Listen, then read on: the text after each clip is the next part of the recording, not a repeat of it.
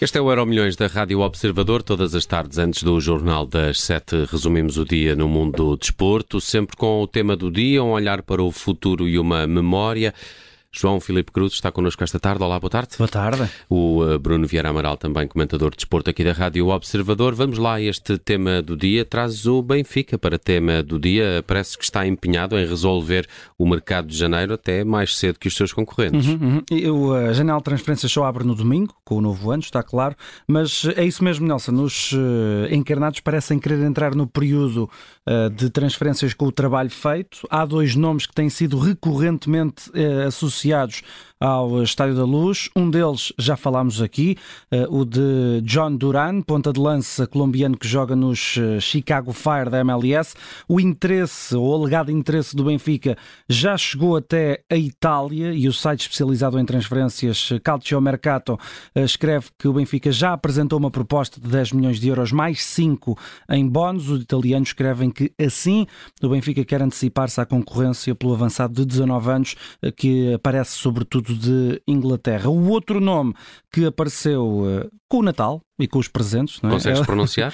Eu vou tentar. Andrés uh, Schjelderup um extremo norueguês de 18 anos que joga no Nordzealand de Dinamarca, é o melhor marcador do campeonato, uh, tem 10 golos em 17 jogos, 18 anos de acordo com a bola, o Benfica quer usar o que, o que fez mais ou menos com o Enzo Fernandes, ou seja, eh, pagam agora para contar com o jogador depois e assim uh, uh, matam dois coelhos de uma cajadada só, não é? Como se costuma dizer, uh, porque o Norte Zealand continua com o jogador e o Benfica reserva-o para depois. O que explica o Jornal Desportivo é que numa primeira fase o Benfica paga 10 milhões, que podem acrescer mais 5 uh, mediante o cumprimento de determinados objetivos Schjelderup ficaria na Dinamarca, como dizia, até ao final da temporada e assim o Benfica ultrapassaria concorrência pesada de clubes como, por exemplo, o Sevilha, que de acordo com a imprensa espanhola eh, já apresentou até uma proposta de 10 milhões de euros, sendo que seria para levar o jogador em janeiro uh, para a Espanha e uh, Bruno Vieira Amaral já resultou uma vez com o Enzo Fernandes, porque não tentar uma segunda? Este jogador é muito promissor, uh, pelo menos no Campeonato de Dinamarca, temos que ter, temos que ter atenção a isso, não é? Pois a realidade competitiva é muito diferente mesmo da do Enzo Fernandes claro. e o Enzo Fernandes é um jogador também ele, diferente uhum. de quase todos os outros, portanto esperar que as coisas funcionem da mesma maneira, resultem da mesma maneira, Mas é um bocadinho otimista demais. Descobrimos que o Enzo andou a jogar uh, com estigmatismo grave. Uh, e que fez uma operação antes, Sim, exatamente. No, antes de vir. Uh, bem, Jogava calhar, por instinto. Se calhar era isso, ajudavam. Estas contratações, esta pelo menos do, do, do norueguês, uhum. uh, será para o ano, mas mesmo o John Durant, se, se vier, não será creio eu, para, uhum. para ser já uma solução para o plantel. Portanto, o que o Benfica poderá estar a fazer é pensar já no futuro, uhum. na próxima época, e não tanto para uh, reforçar agora a equipa neste, neste mercado de transferências. Neste mercado de transferências, eu acho que o mais importante não é contratar, é não deixar sair ninguém. Isso é que é fundamental para que as coisas uh, não descambem. Uh, depois, uh, estive a ler algumas coisas de, de alguns jornais europeus que se dizem sobre estas contratações e, e, a, e, a, pergunta que, que se faz, e, e, que muitos dizem que deve ser o, o conselho a dar aos grandes clubes europeus é vejam em que é que o Benfica está interessado e vão lá buscá-los diretamente para pouparem. E aqui levanta uma outra questão que se também pôs na, na contratação do Enzo Fernandes. O, o, Manchester City veio dizer que não avançou para a contratação de Enzo Fernandes a um preço até uh, mais, mais, baixo, baixo do que uhum. o Benfica pagou, porque já não tinha espaço. Ora, eu acho que uma das medidas fundamentais para que haja um maior equilíbrio entre clubes na Europa é precisamente haver uma limitação ao número de contratações. Uh, por ano. Cada clube só pode ter, uhum. tem, tem, que ter haver um limite às contratações, porque isso vai permitir o que aconteceu no caso do, do City.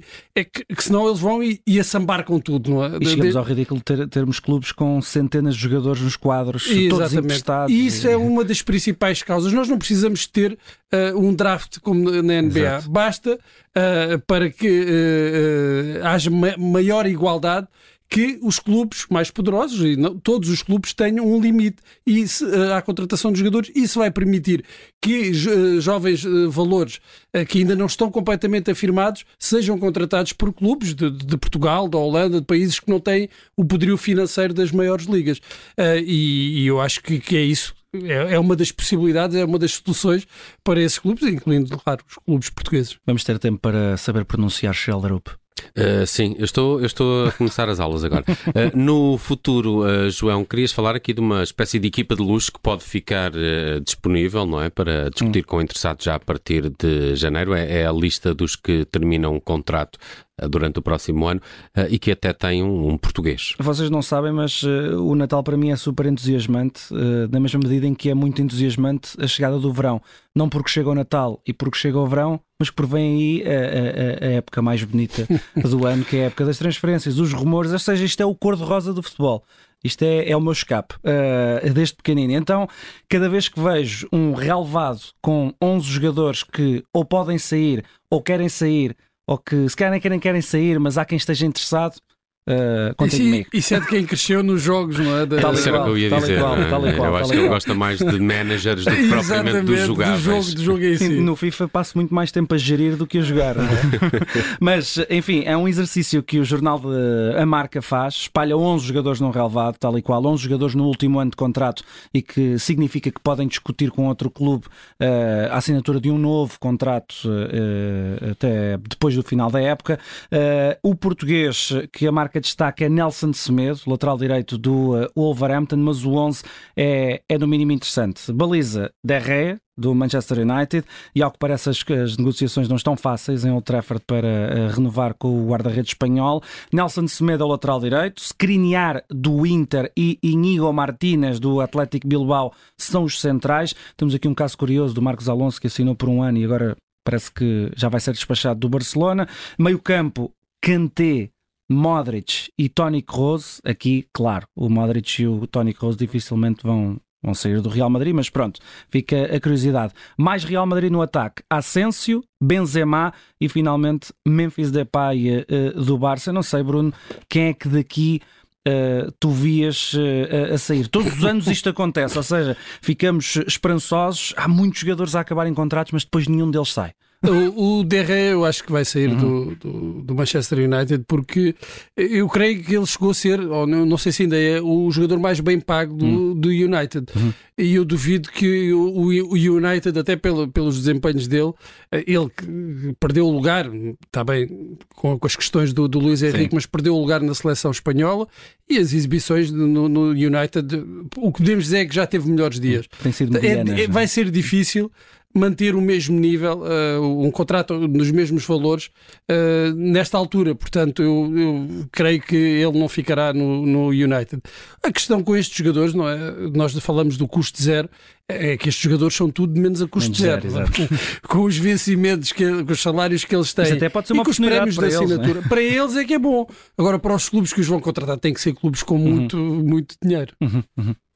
Muito bem, vamos à memória de hoje, a segunda bola de ouro de Marco Van Basten. 33 anos que a Gazela, Uh, acho que é este, o cognome uh, entrega Marco Van Basten, recebeu a segunda bola de ouro em 1989, sendo que em 88 já tinha, já tinha recebido a bola de ouro, portanto foi bola de ouro uh, de forma consecutiva. nessa época, em 88-89, o Milan venceu a Liga dos Campeões, não venceu o campeonato italiano, tinha, tinha conseguido isso na época anterior e nesse ano, em 89, três jogadores do eh, Milan preencheram o pódio do Ballon d'Or. Van Basten, uh, holandês, Baresi, italiano e Frank Rijkaard, também holandês, sendo que essa equipa do Milan, Bruno, se não me engano, tinha um, um, um senhor chamado Gullit uh, uh, no meio campo. O Gullit, que no ano anterior tinha ficado com a bola de prata. Também tinham sido três jogadores do, do Milan no pódio, eram o Van Basten, o Gullit e o Rijkaard, os três holandeses. E no ano anterior, o Gullit tinha vencido a bola de ouro, em 87, uhum. quando o Porto foi campeão europeu, e o Paulo Futre uh, perdeu essa, essa eleição uh, da bola de ouro para o, o Gullit. Hoje, uh, claro que o Gullit foi um grande jogador, mas hoje nós olhamos para trás e sentimos algum, alguma injustiça claro. porque o futebol fazia parte uh, da equipa campeã uh, europeia. Eu acredito que se aquela bola, aquela grande jogada do futebol na final de Viena tem entrado, Estava entregue. teria, teria ganhado nesse ano a bola de ouro, não foi assim. Foi o início do domínio do Milan, que ganhou três anos consecutivos e fez o que só depois disso só aconteceu mais uma vez, que foi ter três jogadores do clube no pódio de, da bola de ouro. Só aconteceu depois, depois disso mais uma vez. Em 2010, Messi, Iniesta e Xavi. E assim fechamos. E fechamos a memória Ia fazer de hoje. o teu papel, desculpa. Uh, não, podias continuar. Estava aqui de facto a olhar para a segunda bola de ouro de Marco Van Basten, trazida à memória do Euro Milhões, hoje com o João Filipe Cruz. Uh, João, continuação de uma boa segunda-feira. Obrigado. Um abraço, Nelson.